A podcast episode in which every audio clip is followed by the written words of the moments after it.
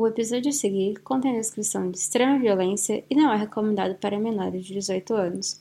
Caso algo citado crie alguma forma de gatilho e você precise de apoio emocional, ligue 188 ou acesse o site cvv.org.br.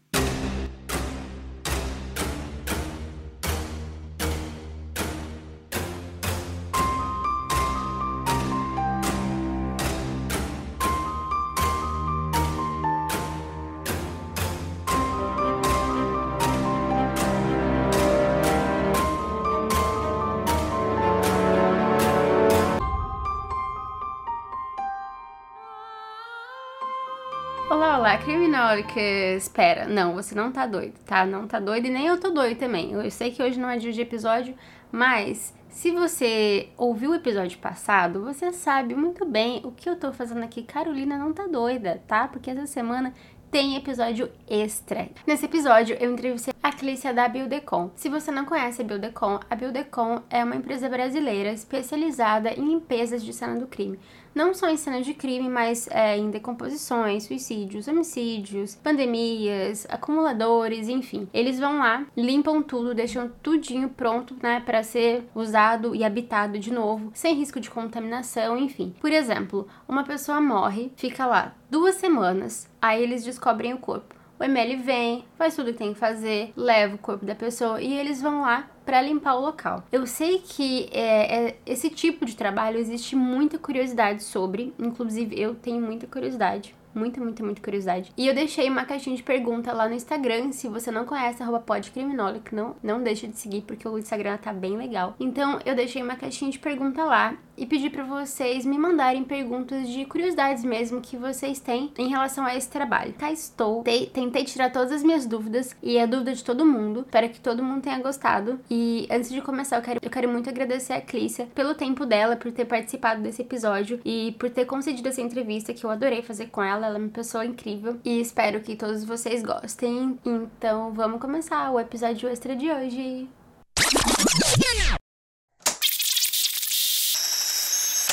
Eu me chamo Clícia, tenho 30 anos, trabalho para a Biodecon e a Biodecon, na verdade, foi uma empresa que o meu pai criou, é uma empresa familiar. Ele sentiu a necessidade de criar essa empresa porque aconteceu algo na nossa família que foi bem marcante. O meu tio, ele faleceu, problemas de saúde, era obeso, e aí ele acabou falecendo e sumiu assim por três dias, três ou quatro dias mais ou menos. E nisso a minha prima ficou tentando entrar em contato com ele e ela não conseguia. E ela achou estranho aquilo, né? Porque eles se falavam basicamente todos os dias. Ele morava sozinho, já era separado da minha tia e a minha prima morava com a minha tia. E aí ela foi lá até a casa dele para ver o que estava acontecendo, né? Assim, ele dormia, ele tinha o hábito de dormir na sala, porque como ele estava com problema de saúde, ele conectava o, o cilindro de oxigênio do lado do sofá e ele ficava ali. A minha prima chegou e entrou pela garagem. E a sala ficava colado com a garagem, né? Tanto é que a janela, você abria a janela da sala, você conseguia ver a garagem. E aí elas sentiram um cheiro estranho quando elas entraram na garagem. Aí a minha tia falou para minha prima esperar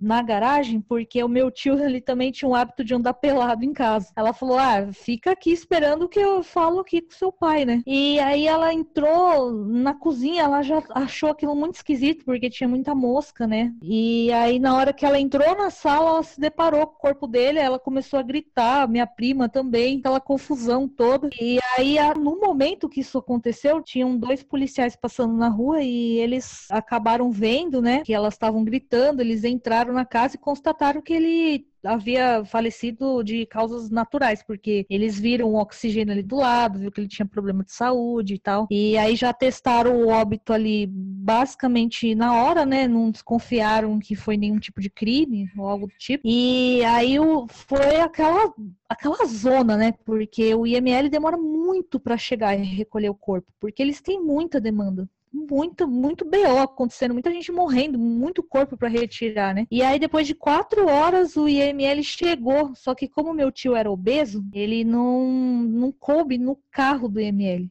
Aí o pessoal do ML falou: olha, a gente vai ter que pegar um outro carro que é maior para caber o corpo dele aqui. E aí eles voltaram e depois de umas seis horas, o outro hum. carro do ML foi chegar. É, foi pesado, assim. Ele ficou todo mundo esperando lá na calçada, vizinho falando, fofocando, né? Falando mal, falando, ai, o cheiro, não sei o quê. Porque vizinho nessas horas, eles não querem nem saber o que aconteceu com vocês, estão nem aí. Eles, se eles estão incomodados com alguma coisa, eles vão falar mal. E isso, inclusive, acontece muito com os trabalhos que a gente faz. É sempre o vizinho atazanando a vida de todo mundo. o IML finalmente chegou, levou o corpo, e aí ficou o que sobrou, né? Desses três, quatro dias que ele ficou lá. E aí a minha prima teve que lidar com isso, porque muitas pessoas pensam que é função do IML ou da perícia de limpar o local depois que tira o corpo. Mas não, né? É, obviamente não é o trabalho deles. É que é confuso, porque poucas pessoas entendem, sabem, né, que, no que acontece de fato, porque a maioria das pessoas não vão falecer em casa, e sim vai no hospital já com uma estura, né? Não vão se decompor sozinhas. E eu, eu sempre achei, na real, eu nunca pensei sobre, porque a gente sempre uhum. vê, né, quando tem assassinato, essas coisas assim. E aí, uma vez eu encontrei o, o Instagram do Crime Scene Cleaning, aquela empresa uhum. americana. E aí foi que Sim. eu parei pra pensar. Eu falei, putz, mas e aí? Tipo, como que fazem pra limpar, né? E aí foi quando eu comecei a pensar sobre, assim. E eu só uhum. queria agradecer, antes da gente começar esse episódio, agradecer a Lara Alice, foi ela que indicou é, o Instagram de vocês. Ah, que legal. Ai, que legal, pessoal, é muito fofo. Eu fiz um, fiz um episódio e eu perguntei se alguém sabia, né? Alguém conhecia alguma empresa desse tipo no Brasil. E aí, quando eu encontrei essa americana, eu comecei a pensar, será que tem alguma... Deve ter alguma brasileira, mas também eu nunca tinha ouvido, ouvido falar. E aí a Lara, ela comentou é, no post ah. do, do caso, existia a empresa de vocês. Então, Lara, muito obrigada pela indicação. Obrigada, Lara. Então, poucas pessoas pessoas sabem, porque é uma situação que ninguém imagina que vai passar por isso, né, na vida. Encontrar com o corpo de um ente querido e ter que lidar com todo esse processo, né? Já é uma dor de cabeça, uma burocracia, cuidar de tudo e ainda mais pior lado é emocional, né? Você tá arrasada e ter que ver aquela cena horrorosa lá e lidar com tudo isso é muito difícil. E aí a gente passou por essa situação, né, chata e tal. E aí o, o meu o meu pai, ele também tem uma experiência com desinfecção hospitalar, ele sempre trabalhou nessa área da saúde, com hospitais, com desinfecção, então ele já tem uma experiência bem vasta aí. E aí ele teve essa ideia de começar a fazer essa limpeza especializada, né? Tanto é que a gente foi para o Texas, a gente se associou a uma associação americana, né? E uhum. tem várias empresas lá nos Estados Unidos que fazem isso, tem mais de 500 empresas. E é, a gente passou um tempo lá no Texas estudando, trocando experiências. Tem milhares de produtos e técnicas para poder tirar o cheiro do local, tirar a insalubridade, o risco biológico, né, que é muito forte. Mesmo se uma pessoa falece, ela não tinha nenhuma doença infecciosa, do, da mesma forma é perigoso, né? É perigoso para uma pessoa ir lá sem proteção e fazer a limpeza de qualquer jeito. Às vezes ela pode espalhar mais ainda o fluido e a doença do que tirar, né? Eu lembrei de um caso, era de uma menina que caiu no poço. E eu lembro que o homem que tirou ela do poço, ele morreu por causa de uma doença de cadáver. Ele pegou ah, ela sim. Ele, ele, tocou sem nenhuma proteção e tudo mais. É, é mais ou menos esse tipo de bactéria? É exatamente isso. É, eu até lembrei daquele caso, acho que do edifício Joelma, né? Que chama Praça da Bandeira, se eu não me engano, aqui em São Paulo. Antes de construírem um edifício, era a casa, uma, uma casa de um rapaz que acabou matando a mãe e a irmã. E aí ele colocou o corpo das duas num poço. E aí os bombeiros, a, a polícia, na verdade, encontrou, né, os, os corpos delas. E aí o bombeiro entrou para retirar os corpos. E nisso esse bombeiro morreu de infecção cadavérica também. Nossa, aquele lugar já tem uma história que, né? É, pesado, né? Eu, eu, eu gosto dessas histórias, mas nossa, foi horrível mesmo. Mas tenho medo. tem medo, mas aí tem um canal só falando de crime, né? É, é, tipo assim, eu tenho medo de crime, mas eu falo de crime no meu podcast. É, que atiça a curiosidade mesmo, né? A gente tem uns casos também bem sobrenaturais, assim, Nossa, algumas então, coisas bem estranhas. Segura para psicologicamente, porque eu tenho medo de espírito. ah, eu também eu vou, tenho. Eu vou fazer a primeira pergunta. Eu pedi pro pessoal lá no Instagram deixar pergunta se tivesse alguma dúvida, alguma curiosidade para fazer para Clícia. E aí o pessoal deixou bastante pergunta. A primeira pergunta foi quanto tempo demorou uhum. para conseguir a certificação e como é encontrar integrantes para a equipe, para trabalhar na equipe de vocês. Então, a certificação, é, a gente teve que ir até lá, né? E essa associação, ela requer todo ano a gente se atualize, né? Então, além de ter que fazer vários cursos, a gente tem que sempre estar lá e trocar essas experiências, senão eles tiram a gente dessa associação. Então, é uma coisa contínua, não é, ah, só tirei a certificação e pronto. Tem que ser um membro ativo e participar sempre. Como é para encontrar o pessoal para trabalhar com vocês na equipe? É difícil ou é tem bastante gente já nessa área hoje em dia? Então, é bem assim, não precisa ter nenhuma formação específica, né? Mas o que a gente pede, habilidades no caso, é uma pessoa que tenha bastante força física, porque é um trabalho árduo, é muito sujo, muito sujo mesmo. Às vezes as pessoas pensam, ah, eu quero ser perito criminal e porque eu gosto de ver essas cenas, os corpos, analisar o que aconteceu, só que não é bem assim, é, um, é algo mais profundo e é muito sujo. Não é qualquer pessoa tem estômago, realmente, para lidar com isso. E tem que ter bastante disposição física, porque a gente fica com um macacão que não deixa a gente transpirar, então é o dia inteiro suando dentro de um macacão. Aí, quando tá muito sujo, a gente tem que fazer várias trocas. É, a luva tem que tomar muito cuidado, a gente usa de duas a três luvas. Aí, se, por exemplo, eu quero beber uma água, eu tenho que tirar a luva, beber a água, colocar uma outra luva nova, tem que tomar bastante cuidado para não se cortar também. Nem bebo água para não ter que ir no banheiro. É, então, ainda mais para mulher mulher, né? Imagina, tirar Nossa. aquilo tudo, colocar. É, tem que ter uma boa posição e tem que ter uma pessoa que respeite o que está acontecendo no local, é, ser paciente também, que o, o, serviço é muito demorado, saber usar o EPI, né? Se bem que a, a gente fornece treinamento, mas a pessoa tem que saber, ter uma noção, né? Para não acabar se infectando, que esse é o maior risco mesmo. Sim, eu ia perguntar isso, se vocês oferecem esse treinamento também, porque eu sempre vejo, porque faz um tempo já que eu sigo essa empresa americana e eu sempre vejo eles falando sobre treinamento, como eles, eles dão esse treinamento. Vocês também dão treinamento pro pessoal? Aqui ainda não. Ainda a gente fornece treinamento para quem vai trabalhar com a gente, no caso, né? Mas para fora ainda não. É, a próxima pergunta é quem paga essa limpeza da cena do crime ou, né, dessa quando uhum. acontece algo assim, quem que paga vocês? É a família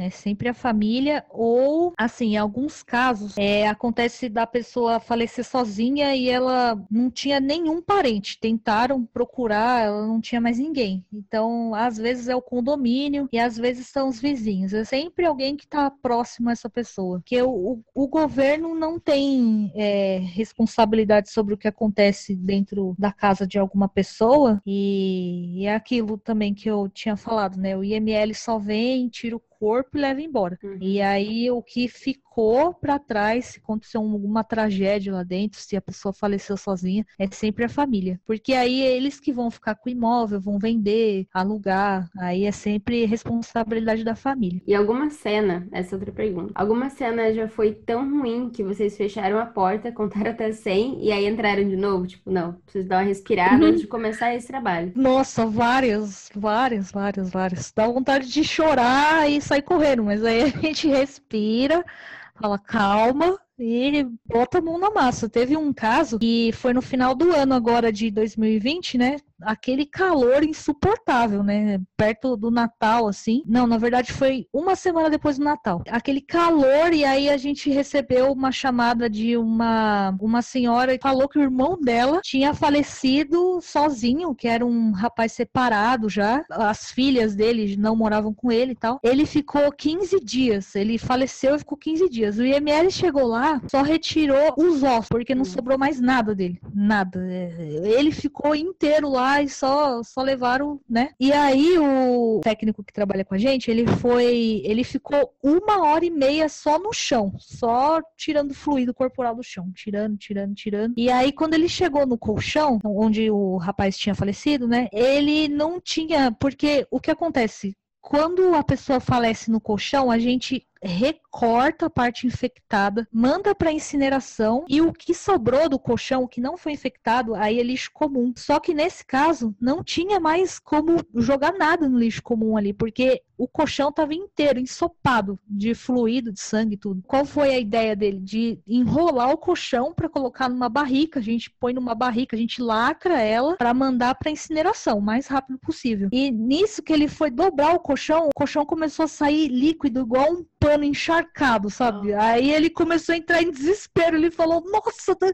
eu acabei de, de desinfetar o chão inteiro e, e tá vazando tudo de novo. E ele não sabia o que fazer. Aí ele teve que dar um jeito jeito lá de enrolar uns panos por dentro e enrolar o mais rápido possível, já enfiar na barrica, porque eu, e quanto mais ele mexia naquele colchão, o, o, cheiro ficava insuportável, né? Naquele calor ainda, ele morrendo com ele com o macacão. E aí foi isso. E aí ele teve uma hora que ele tava enrolando o colchão, é, no meio dele tinha muito verme, né? E aí ele.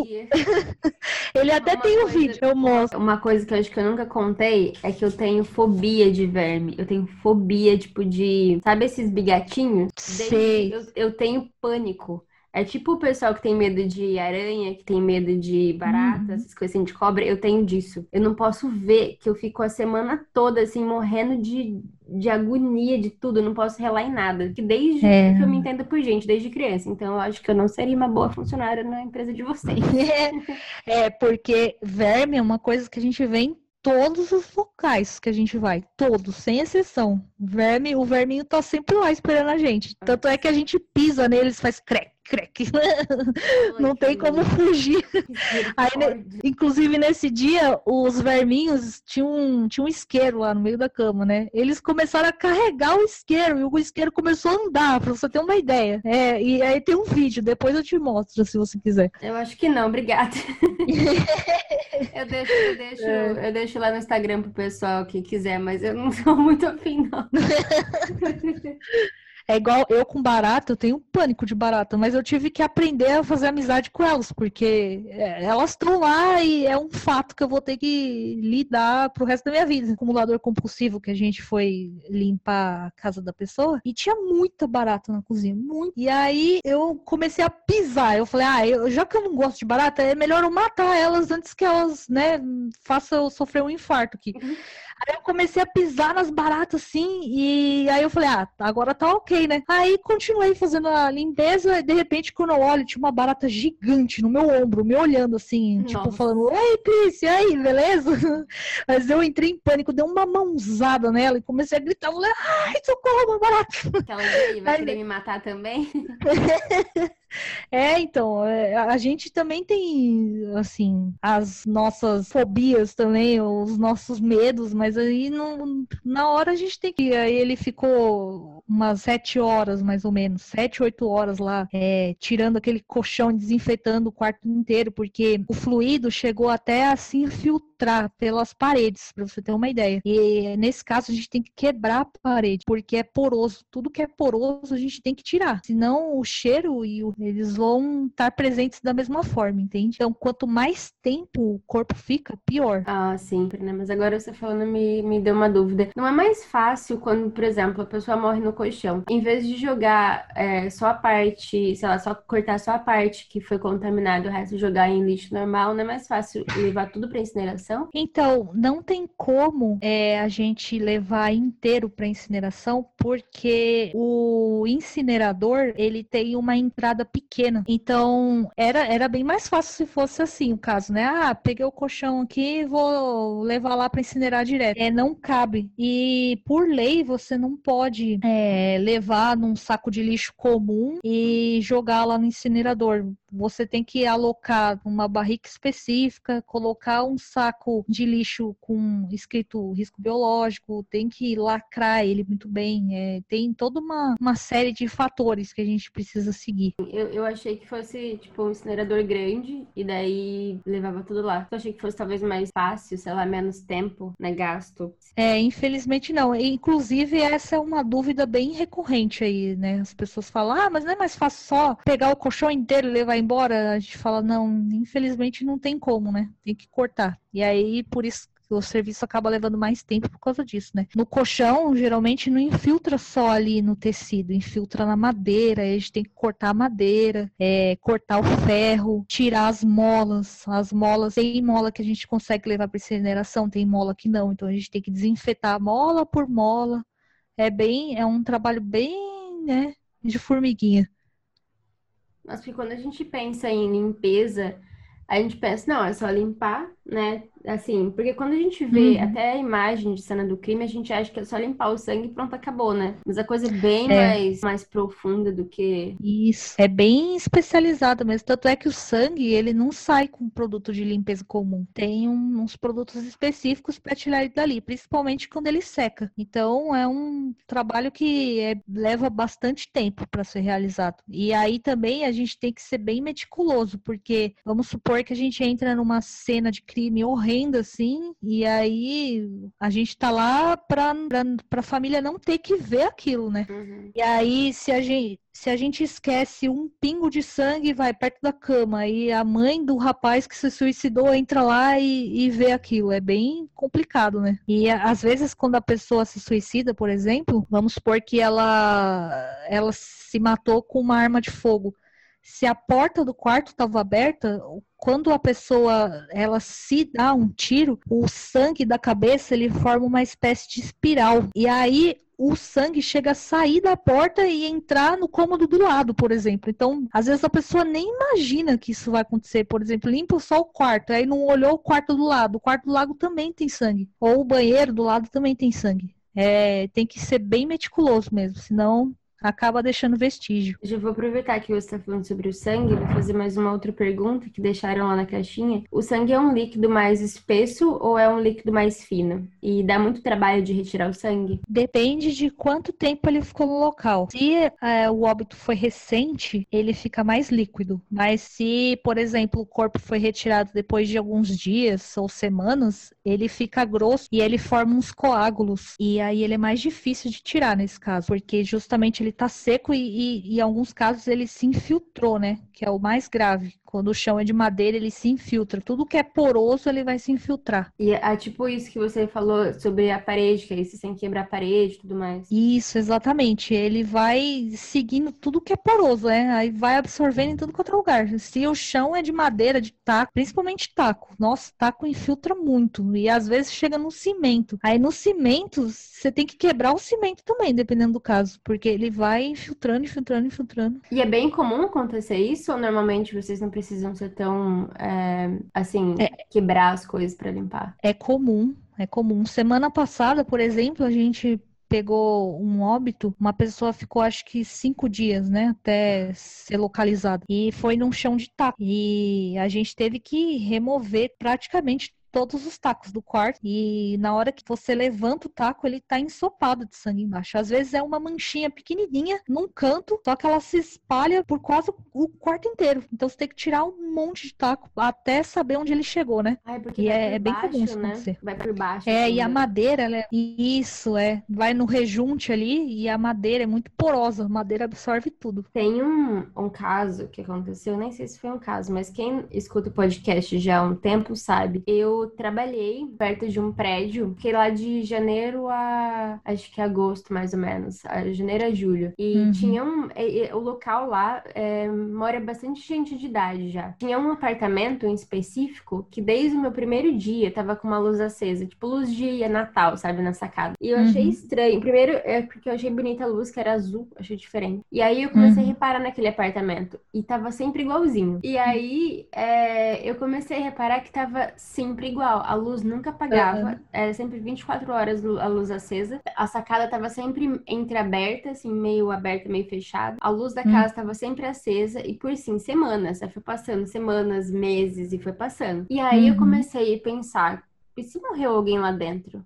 Porque do tipo, tava parecendo que alguém morava lá, só que só saiu, sabe? Deixou tudo aceso. Hum, ficou meio eu... abandonado, né?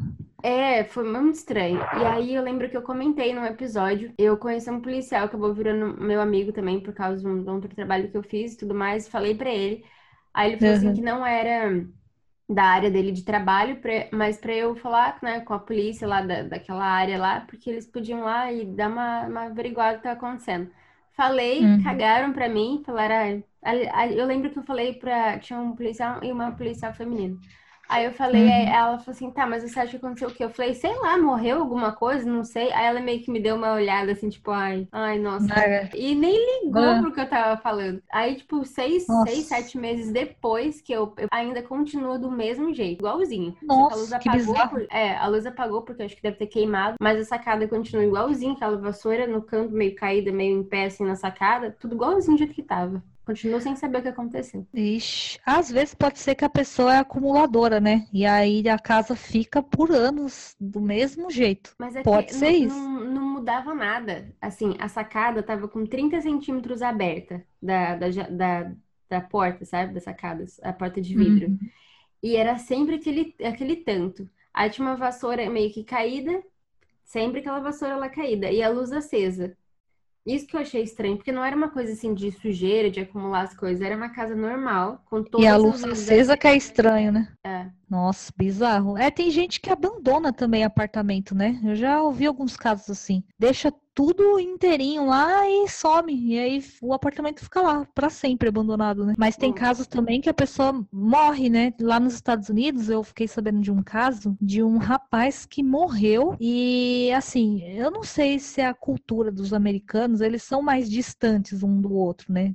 Por exemplo, se o filho vai morar sozinho, a mãe não entra muito em contato com ele, às vezes também é problema familiar, né? E aí o rapaz morava sozinho e ele faleceu, e aí na, quando foram lá limpar o apartamento, descobriram que a mãe, parece, não falava com o filho há cinco anos. Então eles eles acharam estranho aquilo e eles conseguiram constatar, não lembro como, que o rapaz, de fato, ele morreu há cinco anos. Encontraram o corpo Nossa. dele, tipo, é, há pouco tempo e foram lá fazer a, a, a, limpeza, né? Então, eu acredito em tudo, assim. Sim, tem, tem um caso, assim, também que eu vi, mas era de uma mulher. Ela, hum, acho que a mãe dela tinha morrido não lembro sobre o pai dela, mas ela tinha contato mais ou menos com as irmãs, assim, mas não era muito. E aí ela morreu assistindo televisão. Como ela recebia, é, tipo, uma ajuda do governo, assim, o governo que pagava é, uhum. o aluguel dela, então o aluguel continuou sendo pago, continuou sendo pago, né? Todas as contas, assim, era, era débito automático, assim. E aí é, eu acho que porque ela não foi lá para porque ela tinha que fazer um cadastro cada sei lá quanto tempo, ela não uhum. foi, o governo cortou né, essa ajuda e aí o aluguel não foi pago. Aí o dono do apartamento foi lá ver, né? E aí descobriu uhum. que ela tinha ela, ela tinha morrido fazia dois anos, a televisão continuava ligada ainda. Nossa. Tava só o esqueleto no, no, no sofá. Nossa, é pra você ver. Olha que bizarro, né? E foi a primeira coisa que eu pensei quando eu vi aquele apartamento lá. Alguém tem alguém morto. É, é, se um dia você entrar lá, já pensou? Tem uma pessoa lá, é provável. Vou falar, tá vendo? Eu tentei avisar, ninguém me ouviu. Ou assim, né, a cena que vocês pegam, nem, nem tudo é crime, né? É, a maioria dos casos são decomposições, são pessoas que morrem sozinhas, né? Mas tem crime também. E, no geral, assim, a gente trata tudo como se fosse a mesma coisa, né? Porque a gente lida com o fluido para tirar piso, etc e tal, cortar o colchão, leva no mínimo cinco horas. Às vezes pode ser que leve mais tempo porque tudo depende do cheiro do local. Aí para desodorizar leva um tempo bem considerável, dependendo do estado do local. Tem, a gente pode levar entre uma até 15 ou 20 horas para desodorizar o local. Às vezes a gente deixa a máquina lá, depois volta no dia seguinte, desliga, sente o cheiro, vê se ainda tá, se não deixa a máquina agir mais tempo. É, demora bastante. Tudo depende do estado do local. É uma, é uma máquina que tira o cheiro, então? É tipo vapor assim? É, não é só isso, né? Ela é um dos componentes que ajudam a tirar o cheiro, né? Primeiro a Sim. gente tem que tirar toda a origem do odor. E aí, se o, o odor, o que acontece? Ele impregna, né?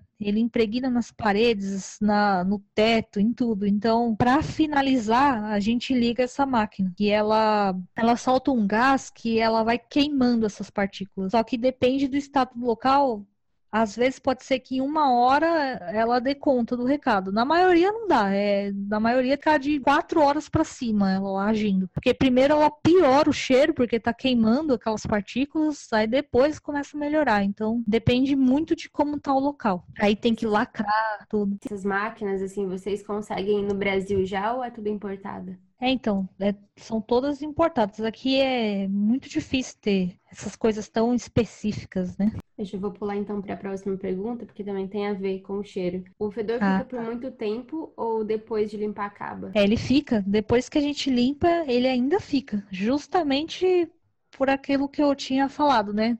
De se impregnar nos locais. Então a gente tem que usar diferentes técnicas para tirar o cheiro por completo. Ó, agora é uma dúvida minha. Eu sempre tive essa dúvida, eu acho que muita gente tem todo mundo fala sobre cheiro de morte. Falar, ah, não, que quando você sente um cheiro de um cadáver, você sabe que é de um cadáver. É um cheiro mesmo, tipo, específico, assim, ou tem alguma coisa que dá para comparar mais ou menos o, como que é esse cheiro? Na minha opinião, é bem específico, porque eu já senti o cheiro de decomposição de animal, por exemplo.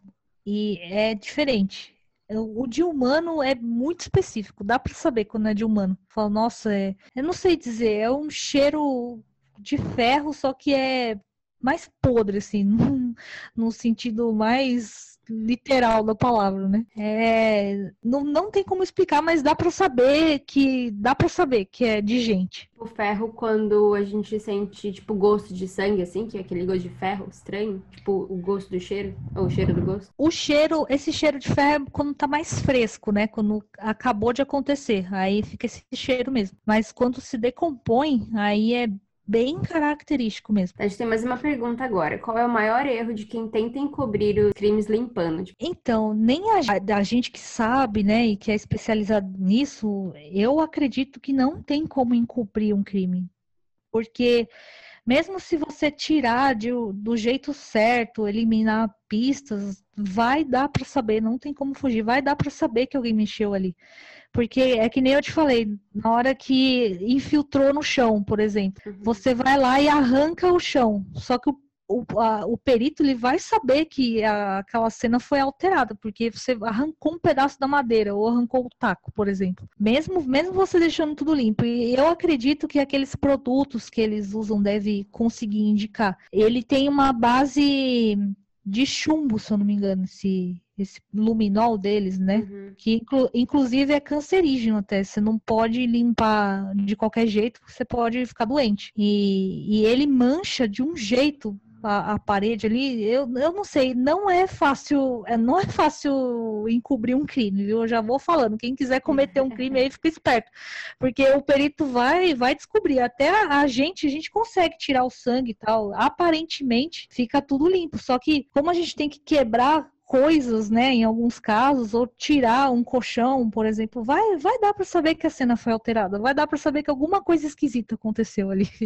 Então, é, e, detalhe, e detalhe que vocês são treinados, vocês têm aparelhos, vocês têm tudo, né? Imagina alguém, eu matei, vou limpar aqui que ninguém vai descobrir. Acho que não adianta muito. É, você até consegue tirar o sangue, assim, mas provas, na questão das provas ali, não vai ter como fugir. Eu acredito que não tem como fazer isso. Eu já cheguei a pensar nisso, assim, por curiosidade. Falei, nossa, já pensou? se uma pessoa mata outra, vai lá e limpa tudo, será que ela consegue deixar tudo bonitinho? Aí, com a minha experiência, eu acredito que não, não tem como encobrir. É, o perito, uma hora, vai descobrir e você tá lascado. Então, por favor, não cometa nenhum crime. Bom, agora a gente vai começar com os pesadão agora, hein? Qual é a cena tá, mais manda... difícil de. Qual é a cena mais difícil de limpar que vocês já tiveram? Nossa, agora foi fundo, hein? Deixa eu ver.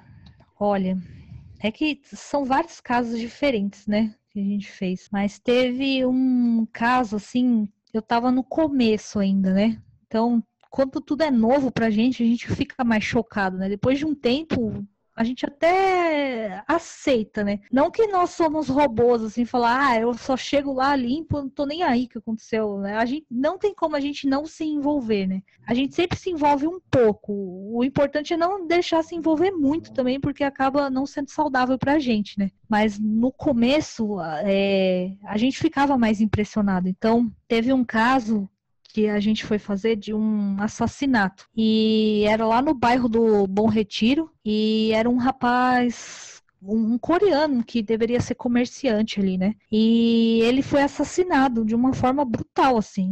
Um cara pulou o muro. Ele morava no primeiro andar, né? Então era fácil de entrar no apartamento dele relativamente fácil, né? É, nas imagens das câmeras, um rapaz pulou o muro e conseguiu entrar no apartamento dele. Os policiais falaram que ele foi querer assaltar o, esse coreano, né? E aí ele pensou que não tivesse ninguém no apartamento, né? Ele foi para roubar. Eu não sei se foi para assaltar. Não, ele foi ele foi para roubar, na verdade, né? Ele foi para roubar esse apartamento. Só que esse rapaz estava lá, a irmã dele tinha acabado de sair para passear com o cachorro e ele ficou sozinho em casa. E aí esse bandido aí percebeu que o rapaz estava lá e entrou em luta corporal com ele. E parece que ele estava com uma faca, então ele desferiu vários golpes no rapaz, né?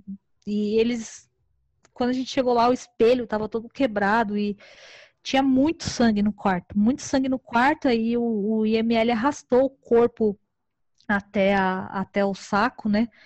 E ficou aquela marca de sangue no apartamento inteiro, uma coisa horrível, assim. Foi bem chocante. E o que, o que me impressionou mais, assim, no momento, foi que eu estava limpando o sangue do chão, eu olhava para a estante e tinham várias fotos da família, né? Tinha fotos dele, fotos com as irmãs, foto dele brincando foto dele na escola. Aí eu, aí eu acabei me deixando envolver. Assim, eu falei, gente, aconteceu um crime bárbaro aqui e eu tô limpando e vendo a vida do rapaz assim num flash, né?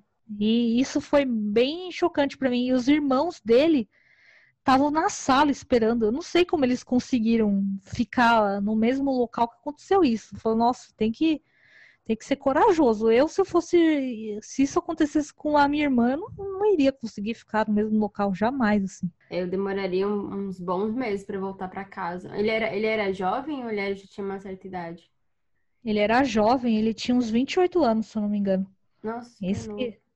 É, triste demais. Aí a irmã chegou, foi, depois que ela foi passear com o cachorro, ela voltou e se deparou com aquilo, né? Com o irmão morto lá. E aí a gente tem amizade com uma perita criminal, ela viu as fotos e falou, olha, isso aqui não foi só um, um roubo qualquer, não. Ele veio para matar ele. Tá nítido aqui. Pela quantidade de sangue que tem aqui, ele foi para matar, não foi para roubar, não. E esse, isso foi pesado, porque ele tinha a mesma idade que eu na época. E e aí eu fiquei pensando, né? Falei, nossa, se isso fosse comigo e tal, a gente fica, a gente fica mal, né, vendo isso. Vocês é. chegaram a, a, descobrir depois o que, que, aconteceu? Se o cara ele for, se conseguiram pegar o assassino, se ou se até hoje se ninguém sabe quem foi? Olha, é muito difícil a gente saber, porque depois a gente não tem mais contato com ninguém e na TV não apareceu mais nada, né? Ah, sim.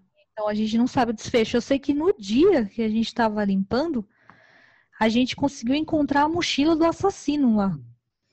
Ele, eu acho que na briga ele acabou largando a mochila lá e foi embora sem levar nada. E aí a gente entregou para a polícia depois, né? E eu nem, nem sabia o que tinha lá dentro também. Existe alguma coisa, por exemplo, é, eu já eu tava pensando nisso agora quando você falou da encontrou a mochila e tudo mais de vocês encontrarem pistas ou alguma coisa assim que a perícia deixou, sei lá, passou por despercebido e eles não, não viram e vocês encontrarem? Sim, sim. Inclusive, teve um caso nos Estados Unidos de um crime que eles foram lá. Eles, eles pensaram, na verdade, que a, uma moça havia se matado, né? E aí já deram como caso resolvido, né? E aí foi o pessoal lá fazer a limpeza, né? E nisso encontraram uma, uma cápsula de uma bala que estava na sala de estar, se eu não me engano. O, o, o suposto suicídio foi na numa sala de jantar e a cápsula estava na sala de estar. E aí o rapaz que estava fazendo a limpeza foi lá e tirou uma foto. Aí conseguiram descobrir, eles reabriram o caso depois, né? Conseguiram descobrir que a, a aquela bala pertencia, uma, a, a, cápsula da bala pertencia a um rapaz que morava lá na rua da, da onde aconteceu isso e, e conseguiram constatar que foi um crime, na verdade, não foi um suicídio. E até, até deram um prêmio lá pro pessoal por eles terem ajudado e tal. Então a gente tem que ficar bem esperto nisso também. Porque vocês veem muita coisa muito é, assim, minuciosamente, né? Negocinho por negocinho, de, de quebrar a parede, de quebrar uh, o chão. E acho que a perícia não chega a quebrar as coisas para encontrar, né? Ele só vem o que tá por cima, né? É, acho. só vem. É, na maioria dos casos, sim, eles documentam tudo. A gente também, né? A gente tem que ter provas, a gente tem que tirar todas as fotos tal. E assim, a perícia, eles são humanos como a gente, então alguma coisa ou outra às vezes passa despercebido, né? Às vezes Sim. a pessoa tá focada em outras coisas e acaba passando despercebido. Então, nada como um segundo olhar, né? Até quando a gente está fazendo a limpeza, é, a gente tem que ficar um olhando o trabalho do outro, depois, né? A gente faz aquela vistoria final entre nós mesmos e aí a gente consegue ver o que o outro acabou deixando passar, digamos assim. E aí sempre tem uma coisinha ou outra que a gente tem que acabar refazendo porque acaba passando despercebido, né? Então, isso pode acontecer com a perícia também. Nossa, é bizarro, né? De pensar do tipo, é. tanto de, de coisinha like, pequenininha que pode ser prova para pode ser a pista para descobrir alguma coisa grande, né? É, tem coisas assim que a gente vê que a, a gente fica pensando, né? Nossa, não, eu não saberia resolver isso, só um perito mesmo, porque tem coisas que não fazem sentido na nossa mente, né? Mas um perito poderia explicar muito bem.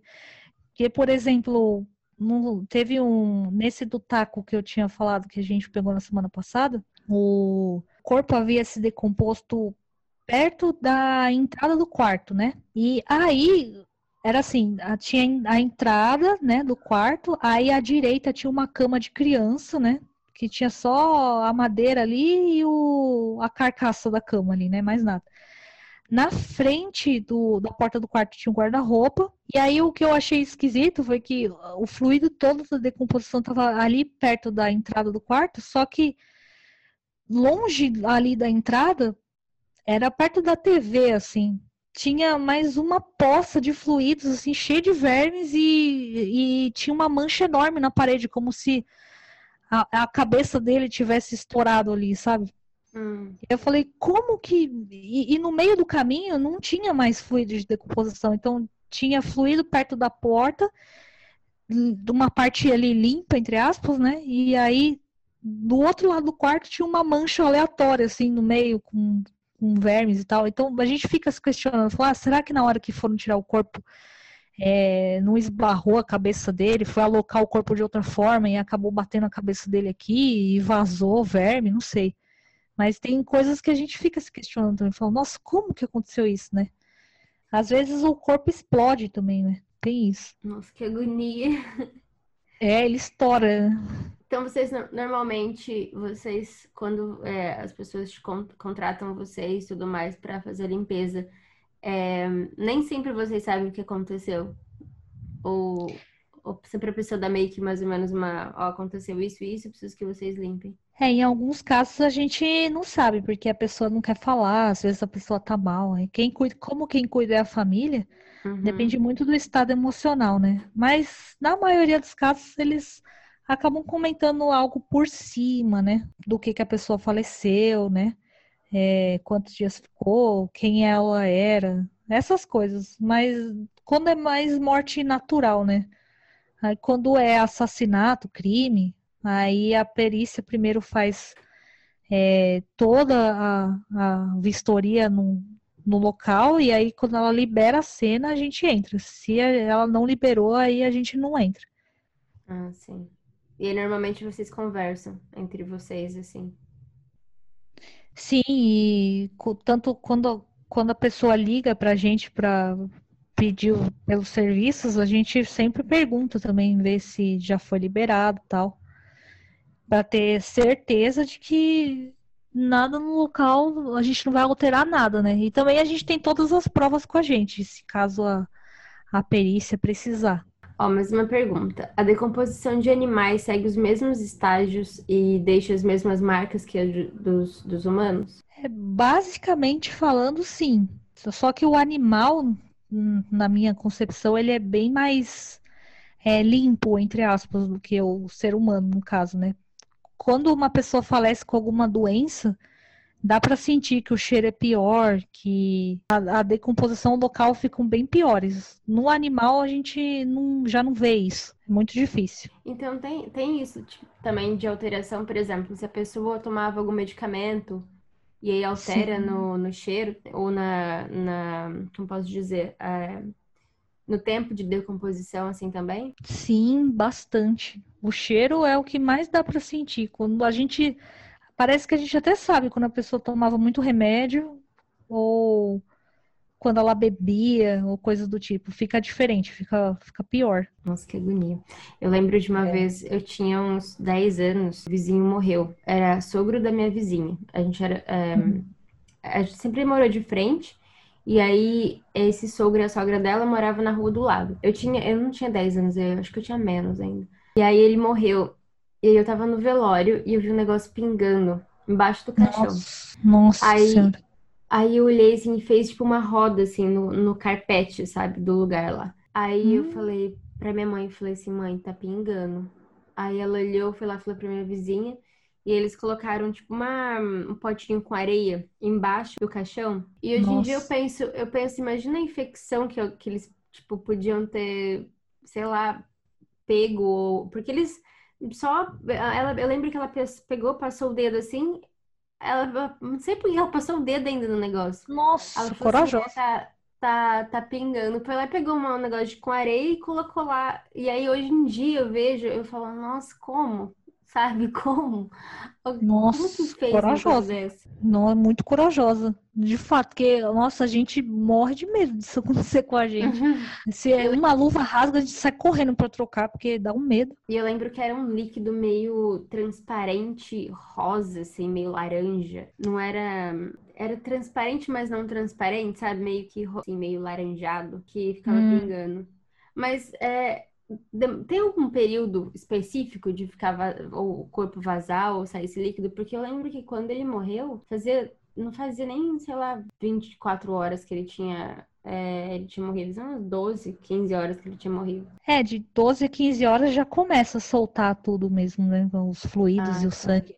Que é esse líquido transparente é uma mistura dos fluidos dele com o sangue, né? E a gente já recebeu casos assim de pessoas que faleceram na noite anterior e aí já tinha comprometido o local, né? Porque é rápido mesmo. Se tá calor ainda, é mais, mais rápido ainda, né? É, eu lembro que era final de ano, que era bem calor aquela época. Ah, então. Isso é um agravante. Isso deteriora bem mais rápido o corpo, no caso. No frio já demora mais, pra, até para o local mesmo, assim, é mais difícil de, de comprometer mais coisas? É, no frio é bem mais difícil, porque o frio acaba preservando o corpo. Tanto é que a gente trabalha até menos no, no inverno do que no verão. Porque a pessoa falece as pessoas chamam a gente porque elas estão sentindo cheiro ruim, né? Às vezes elas nem têm ideia do risco que elas estão correndo ali, né? Com o fluido, com o corpo ali e tal. Só que é o cheiro que incomoda. Então, é, a, no inverno, muitas pessoas nem percebem. Tanto é que a decomposição geralmente fica por bem mais tempo. Quando a gente recebe alguma chamada no inverno. É, demora mais para descobrirem que o corpo tá lá. Isso, ex exatamente. E vocês, vocês pegam mais cenas de é, morte natural ou de homicídio, suicídio? É mais comum é morte natural e suicídio também, infelizmente. Suicídio tem mais do que crime aqui. Eu sempre, eu sempre achei que fosse mais crime do que. É, então. Assim. É porque a gente pode... não tá escutando, né? Muito.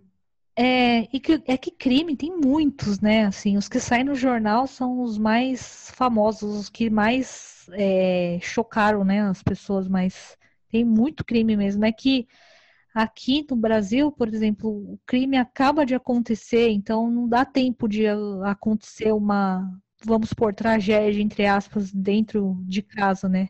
Só quando o crime é famoso, por exemplo, aí detona a casa inteira aí já é um, um, pouco mais difícil do que outros tipos de crime. Por exemplo, uma pessoa levou um, um, tiro no meio da rua, vamos supor. Sim, vocês chegaram já a pegar algum caso famoso? Ainda não, não que eu me lembre, ainda não. Famoso ainda não. Mas o que é bem, bem triste, pesado mesmo, que acontece com frequência é suicídio. E é bem, é bem pesado. Eu, eu sinto, eu sinto muito esse negócio de energia. Sabe quando você entra em algum lugar uhum. e fala, nossa, uma energia pesada? Tem isso também de por exemplo, quando era um suicídio e se sente aquela energia carregada no local, assim?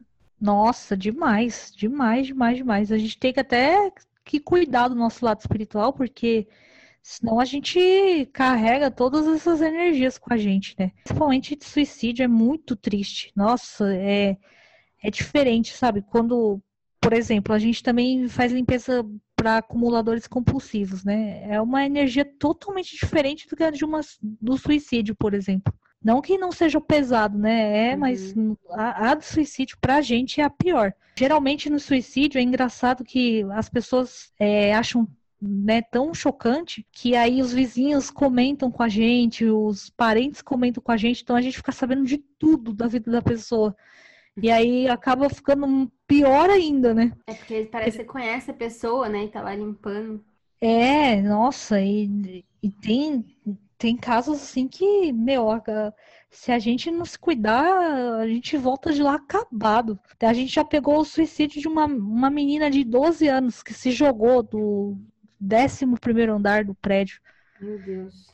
É pesadíssimo. Nós teve um também de um a gente recebeu uma ligação bem no comecinho do passado de uma era uma mulher que que o que, que ela fez? Ela tinha o ex-marido, né? E ela tinha uma filha com esse ex-marido e que morava com ela. E ele ligou para ela falando que ele estava triste, deprimido, tal, e que ele não tinha onde passar o ano novo. E o que, que ela fez? Ela cedeu o apartamento para ele ficar, porque ele falou que não tinha para onde ir, etc e tal. Uhum. Ela falou: ah, fica lá no meu apartamento. E deu a chave do apartamento dela para ele. E essa mulher, ela já estava em outro relacionamento e tal. E aí, elas, ela e a filha foram viajar no, no fim do ano e deixar. E ela deixou o ex-marido lá no apartamento. E aí, faltando acho que uns dois dias pro ano novo, o... esse rapaz ligou para a filha e falou que ele estava mal, que ele estava deprimido, que ele queria se matar.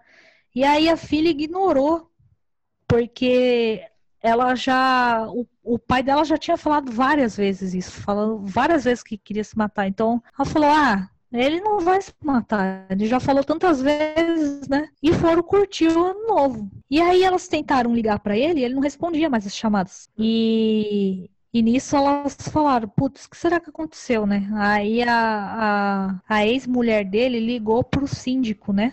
Porque ela achou estranho o rapaz não, não ter respondido as ligações dela. Aí nisso o síndico foi verificar o que aconteceu.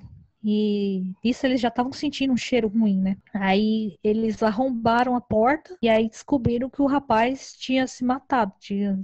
Ele, o que, que ele fez? Ele cortou os punhos nossa. Só que ele cortou de um jeito errado. Então ele, ele não desmaiou, no caso, né? Ele só sangrou muito. E aí ele percebeu que ele não ia conseguir se matar desse jeito. Aí ele pegou um. Não sei se foi um cinto, se foi uma corda. E ele, ele prendeu esse cinto, essa corda, no box do banheiro e se enforcou. E aí então ele ficou pendurado no box e o banheiro tava ensopado de sangue, né? E aí o IML foi retirar o corpo dele, só que o IML não tinha saco para colocar o corpo. E aí eles queriam arrastar o corpo do rapaz até o até aquela maca, né? E a... só que a maca não cabia no elevador, então a, a maca tava lá no térreo. Então eles iam arrastar o corpo até o elevador e sem o corpo basicamente sem saco, sem nada de, para depois colocar em cima da maca. Então ia sujar tudo.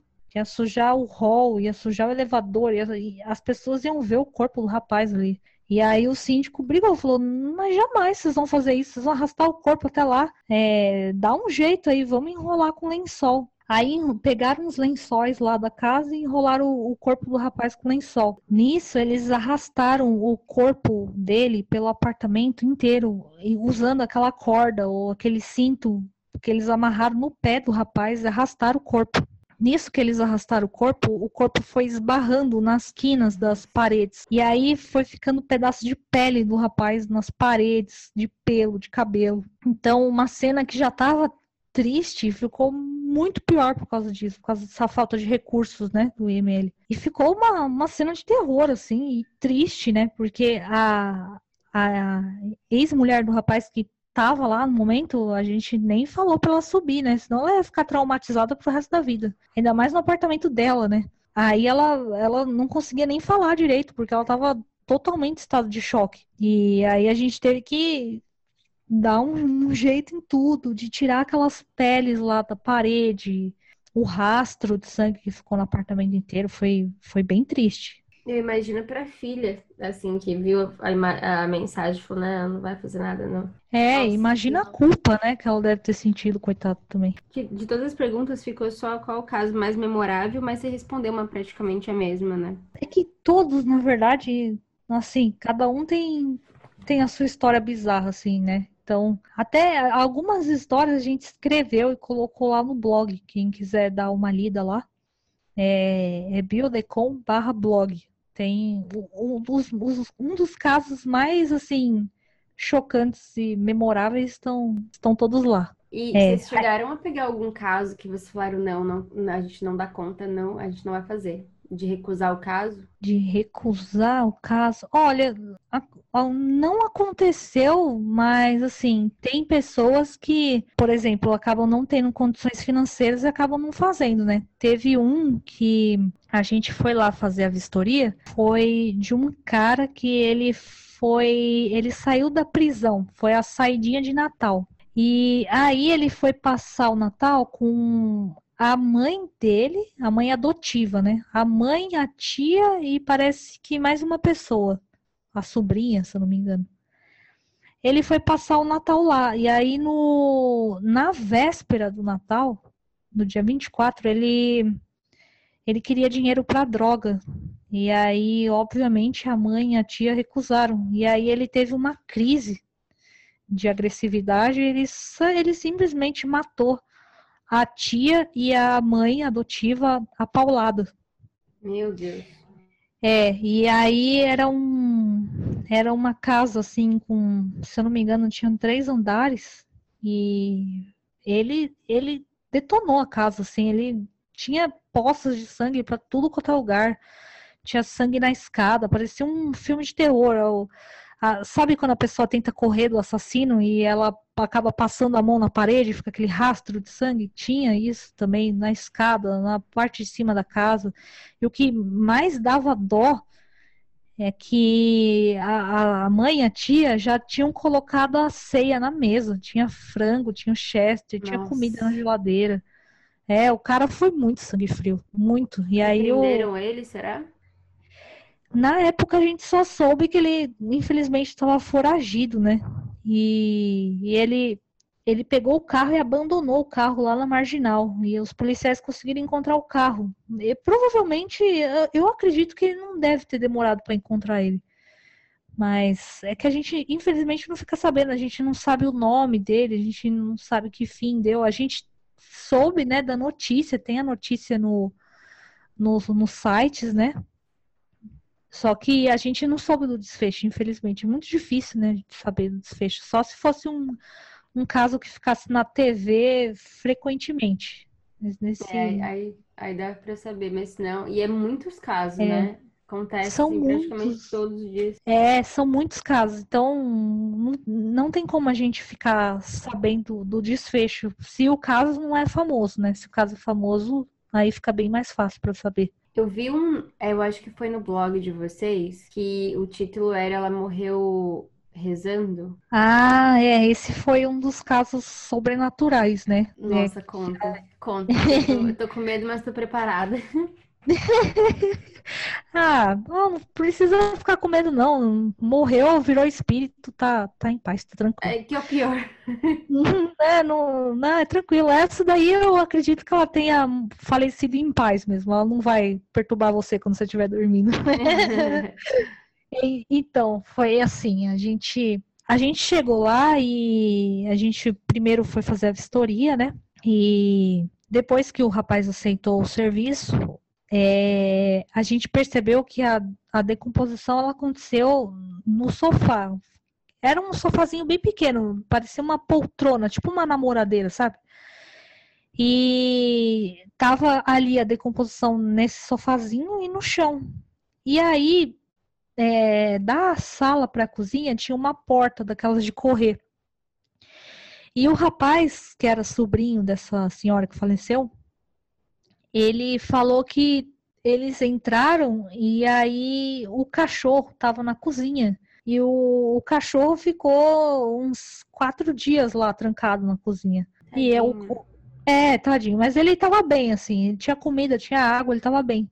E aí eles até ficaram preocupados. Falaram, nossa, será que o cachorro chegou a, a sei lá, comer pedaço da pessoa, porque infelizmente isso acontece. Tipo, se a pessoa falece sozinha e o bichinho tá com fome, ele não tem essa noção e ele acaba literalmente comendo a pessoa. É, é bem, é bem sério isso. Eles ficaram preocupados com isso, só que aí eles conseguiram descobrir que o cachorro ficou trancado na cozinha, né? E ela tinha falecido na sala. E tanto é que o, o, as fezes dele, a urina, estavam tudo ali na cozinha, não, não, tinha rastro dele na sala, então ele não andou por ali.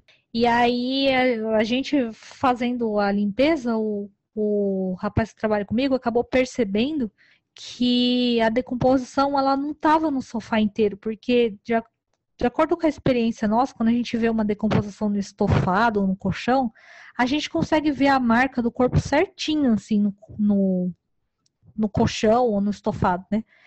E nesse caso, não, não dava para ver o corpo dela inteiro esticado no sofá, como se ela tivesse deitado ali e tivesse partido. Era só numa parte do sofá. E aí a gente chegou a, a indagar, né? Pensando, ah, então ela faleceu sentada. Ela sentou aqui, passou mal e, e morreu. Só que nas costas do sofá também não tinha marca de decomposição. Era só era só literalmente em cima de uma almofada, né? A gente pensou, nossa, mas como que. Como que ela pode ter morrido desse jeito? É impossível, né? Ela, ela sentar e ter falecido sem encostar as costas no, no sofá, né? Sem ter desmaiado, não sei. E aí, é, a gente fazendo lá a limpeza, o, o sobrinho acabou comentando com a gente que ela tinha o hábito de rezar todas as noites. Só que ela não queria que o cachorro fosse lá e atrapalhasse ela nesse momento. Então, o que, que ela fazia? Ela fechava a porta da cozinha e ia para a sala rezar. E ela fazia isso sempre, né? E tanto é que quando eu fui desinfetar a cômoda que tinha de frente para o sofá, eu abri a cômoda e tinha vários santinhos ali. Então, é, deu para perceber que ela realmente fazia aquilo sempre, né? E aí, na hora que a gente estava tipo, cortando o sofá. É, a gente terminou o sofá. Quando a gente terminou o sofá, que a gente foi limpar o, o chão, a gente percebeu que tinha pele no chão. E a, tinha, além da pele em cima do, do estofado, tinha pele grudada ali na madeira. E, tinha, e fazia o formato certinho de dois joelhos ali. Então a gente acabou percebendo que ela faleceu rezando, literalmente. Porque elas ela se prostrou, né? Ela tinha se ajoelhado para rezar e dali mesmo ela foi embora. Pela posição que ficou o corpo dela e da onde o, o sofá absorveu, né? E o cachorro estava na cachorro... cozinha também, né? E o cachorro estava na cozinha, é. Quando o IML chegou, quando a perícia também chegou, viu que o cachorro ficou trancado na cozinha. Então, literalmente foi isso. Ela foi rezar e partiu. O que eu, sinceramente, acho uma boa forma de se morrer, né? É.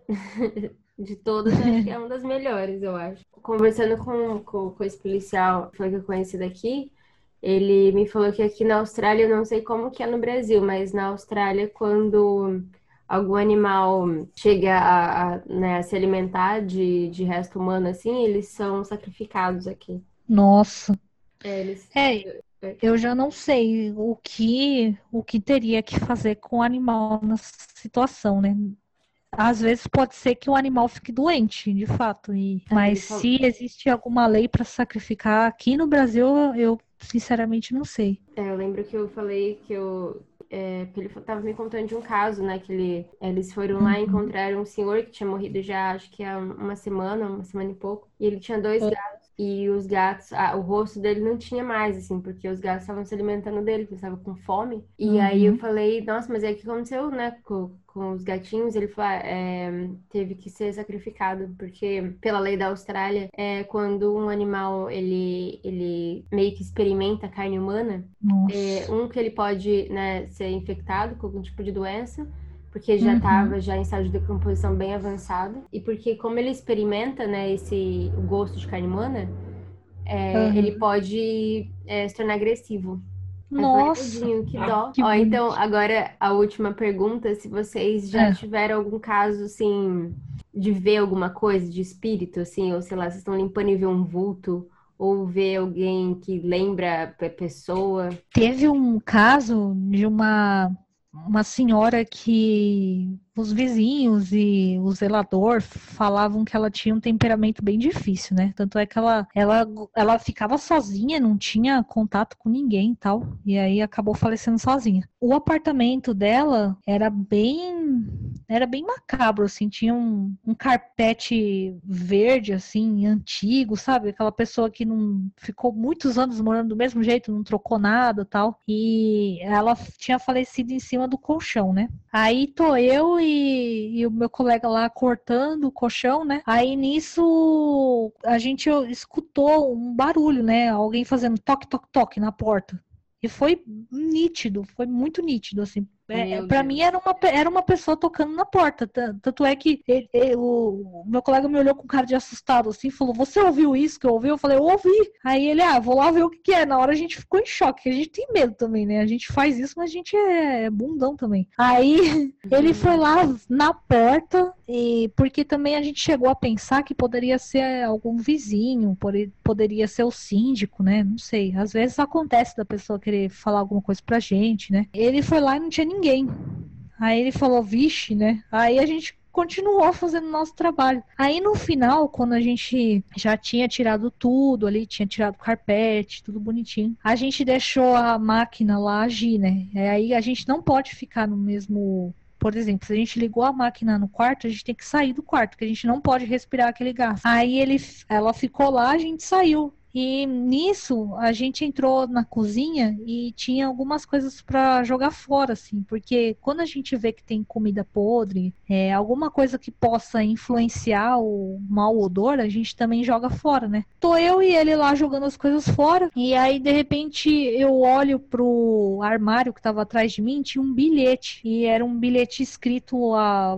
Ela tinha escrito aquele bilhete e tava numa folha de sulfite colada no armário, assim, aí tava escrito lá eu, fulana, ciclana de tal, RG tal, tal, tal, CPF tal, residente da rua, etc e tal. Ela, ela descreveu onde ela morava, todos os dados dela. Aí embaixo ela colocou: Eu não permito que seja retirado nada daqui do meu apartamento. Eita, é, está tudo sobre minha posse, ela colocou assim, bem autoritária mesmo, bem nervosa. E aí a gente olhou aquilo, a gente falou, vixe, foi ela que tava aqui chamando a gente, que a gente tava cortando o colchão dela para jogar fora. Tipo, pega os aí gente... que jogou fora e coloca no lugar de novo. Era assim, e assim, o, o, ela tinha um outro quarto que tava cheio de coisa, então ela não, pelo que deu pra perceber, era uma pessoa que não deixava jogar nada fora. E aí a gente lá destruindo a cama dela, né? Acho que ela ficou nervosa. Foi lá dar uma batida na porta, falou, falou, sai da minha casa aí. Né, falou, vocês estão aí destruindo minha cama. Tava dormindo aqui, de boa. mas ver, ver, mesmo, vocês nunca viram nada assim de vulto, essas coisas assim? É, vulto não, mas eu vi um corpo já. que a gente chegou sem querer antes da hora. O, o IML ainda não tinha chegado e também por uma meio que falha na nossa comunicação, que a gente sempre chega depois que é retirado o corpo, né? A gente nunca chega quando o corpo tá lá. Aí a gente chegou lá e o, o rapaz tinha acabado de se suicidar. Ele tinha dado um tiro na cabeça. O corpo dele tava esticado lá no colchão. E para mim foi chocante porque eu nunca nunca tinha visto um corpo, né? Não daquela forma, assim. E ainda mais com uma bala no meio da cabeça. Assim, foi bem, bem punk, assim, bem É porque, forte. porque quando vocês limpam, por mais que é né, uma cena, assim, tudo mais, tem os fluidos, tem os restos, mas não é ver o, né, o corpo, assim. E ver o negócio é mais embaixo, assim. Eu contei, eu acho que É. em dois episódios que eu, quando eu vi um cara que tinha se suicidado, eu fui pegar o, trem, né, pra ir embora do trabalho, e Uhum. tava tudo parado. E aí meu namorado foi me buscar, aí ele chegou até branco, assim, chegou pálido, ele falou, acabei de ver um corpo. E aí, quando ele dirigiu É. de volta, assim, pro outro lado, o cara, ele tinha pulado, da, ele, a intenção dele era pular, na, era tipo um pontilhão, assim, e a intenção Uhum. dele era pular embaixo na hora que o trem passasse. Pular assim, né? Pular do, do pontilhão Aham. até lá embaixo. Se jogar no Nossa. pontilhão na hora que o trem passasse. Só que ele esqueceu que tinha os cabos de eletricidade do trem. E aí, Hum. quando ele pulou, ele enroscou e morreu eletrocutado nesse, Nossa. nesse- nessa fiação. E ele ficou enroscado lá. E aí, na hora que a gente passou, tipo, ele tava pendurado ainda, assim, saía a fumaça do corpo dele ainda. Tinha acabado de acontecer. E eu nunca vou esquecer aquela cena. E, e aí eu lembro que eu ainda comentei aqui no, no podcast, tipo, uma coisa é eu falar sobre pessoa que morreu, uma coisa falar, ah, é, ele foi Uhum. lá, enroscou, não sei o quê. Mas na hora que você vê, eu acho que deve É. ser a mesma sensação pra vocês, né? Porque Isso. Vocês limpam, mas na hora que vê, Exatamente. Quando vê é pior, porque a gente sabe, né? A gente, quando eu fui, por exemplo, cortar o limpar, né, o local que ele tinha falecido, eu ficava imaginando a cabeça dele ali, né, naquela hora. Então, Ai, é, é pior, é, é pior. Eu, o, o cara tinha acabado de se suicidar. Foi assim, em duas horas depois, assim, foi muito recente. Falando, gente, é, eu- enquanto eu tava indo trabalhar, ele tinha acabado de cometer um suicídio. E, e eu tava vendo lá o corpo dele esticado, coitado, né? É fogo. É muito, é muito diferente. Vocês têm um horário específico que vocês trabalham? Ou é tipo 24 horas, a pessoa ligou, vocês têm que. É bem emergencial, assim. Ligou, a gente tem que ir. Não importa o dia, não importa o, o horário. Se é emergencial, a gente vai. Tem coisas que dá pra adiar, assim. Por exemplo, se acumulador compulsivo, assim, a pessoa acumulou por vários e vários anos e emergencial não tem nem como, né? Porque tem toda uma logística, né? De ter que tirar todo aquele aquelas coisas da casa da pessoa, tal. Mas quando quando é coisa pesada mesmo, igual crime, a pessoa precisa entrar na casa, precisa pegar as coisas dela e a gente já trata como emergencial mesmo. Ai, eu acho que eu não daria conta. Eu acho incrível o trabalho de vocês, mas eu não daria conta, não. Eu acho que eu não tenho psicológico, eu não tenho psicológico suficiente pra, pra tudo. É, é pesado. Eu posso te adiantar que é muito pesado, muito pesado mesmo, assim. É mais do que as pessoas imaginam, assim. Não é só, não é só ver a cena do crime, é, é lidar, é pôr a mão na massa, é, é sentir aquela sujeira, é sentir a tristeza do local, é ouvir os parentes falarem da pessoa. Tem muita coisa envolvida, sabe? É bem, é bem complexo. Tem muita procura do pessoal que quer trabalhar com vocês, normalmente. Olha, até que tem, viu? Eu pensava que não fosse ter tanta gente assim corajosa, mas brasileiro é um, é um bicho corajoso. É que tem que ter coragem mesmo pra fazer isso, né? Não, não daria conta, não. Ai, Clícia, que poderia ficar aqui até semana que vem conversando e perguntando, porque o que eu tenho de dúvida, de curiosidade desse trabalho, mas né? São o quê? Que horas são aí já no Brasil? São nove, quase Aqui- dez da noite já, né? 5 para as 10. Meu Deus, voou o negócio, voou o tempo, nem parece. Não é mesmo, né? Duas horas a gente tá conversando aqui. Nossa senhora. Eu queria muito agradecer você hoje nesse episódio especial, matando a curiosidade do pessoal de como é trabalhar com a empresa, né, que limpa a cena do crime e tudo mais. Muito, muito obrigada por ter aceitado o convite. Espero ter Ah, imagina que isso. Pra mim é uma honra. Eu achei super legal falar com você. E eu adoro seus podcasts, eu escuto todos.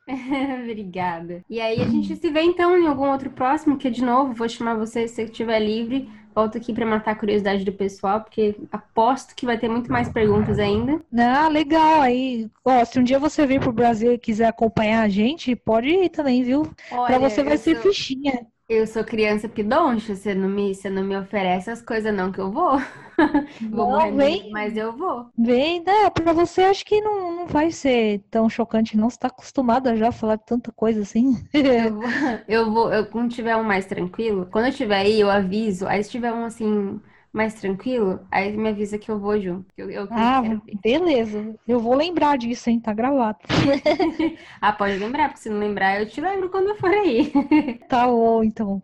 E antes de ir, você quer deixar os seus contatos, Instagram, onde o pessoal consegue encontrar vocês? Olha, quem quiser seguir a gente é biodecom. Os contatos você consegue encontrar lá na própria página ou também pelo Google, se procurar a gente como Biodecom, a gente aparece fácil, dos primeiros. E antes de eu ir embora, eu só quero deixar avisado que caso alguém fique curioso também ou por algum motivo não encontrou o Instagram, alguma coisa assim, tem lá no site, no www.criminole.com, vai lá na binha de indicações que eu coloquei lá uma aba falando do Buildecom também. Então lá, rapidinho, só clicar que já abre o Instagram de vocês também. Ah, perfeito. Muito obrigada, viu? Então, gente, muito obrigada. Muito obrigada a todo mundo que ouviu. Muito obrigada a Alice. Alice, Lara. Lara Alice. Muito obrigada, Lara Alice, que deu a indicação da Buildecom. É, obrigada, Lara Alice. obrigada, viu? E é isso. Eu vejo vocês no próximo episódio.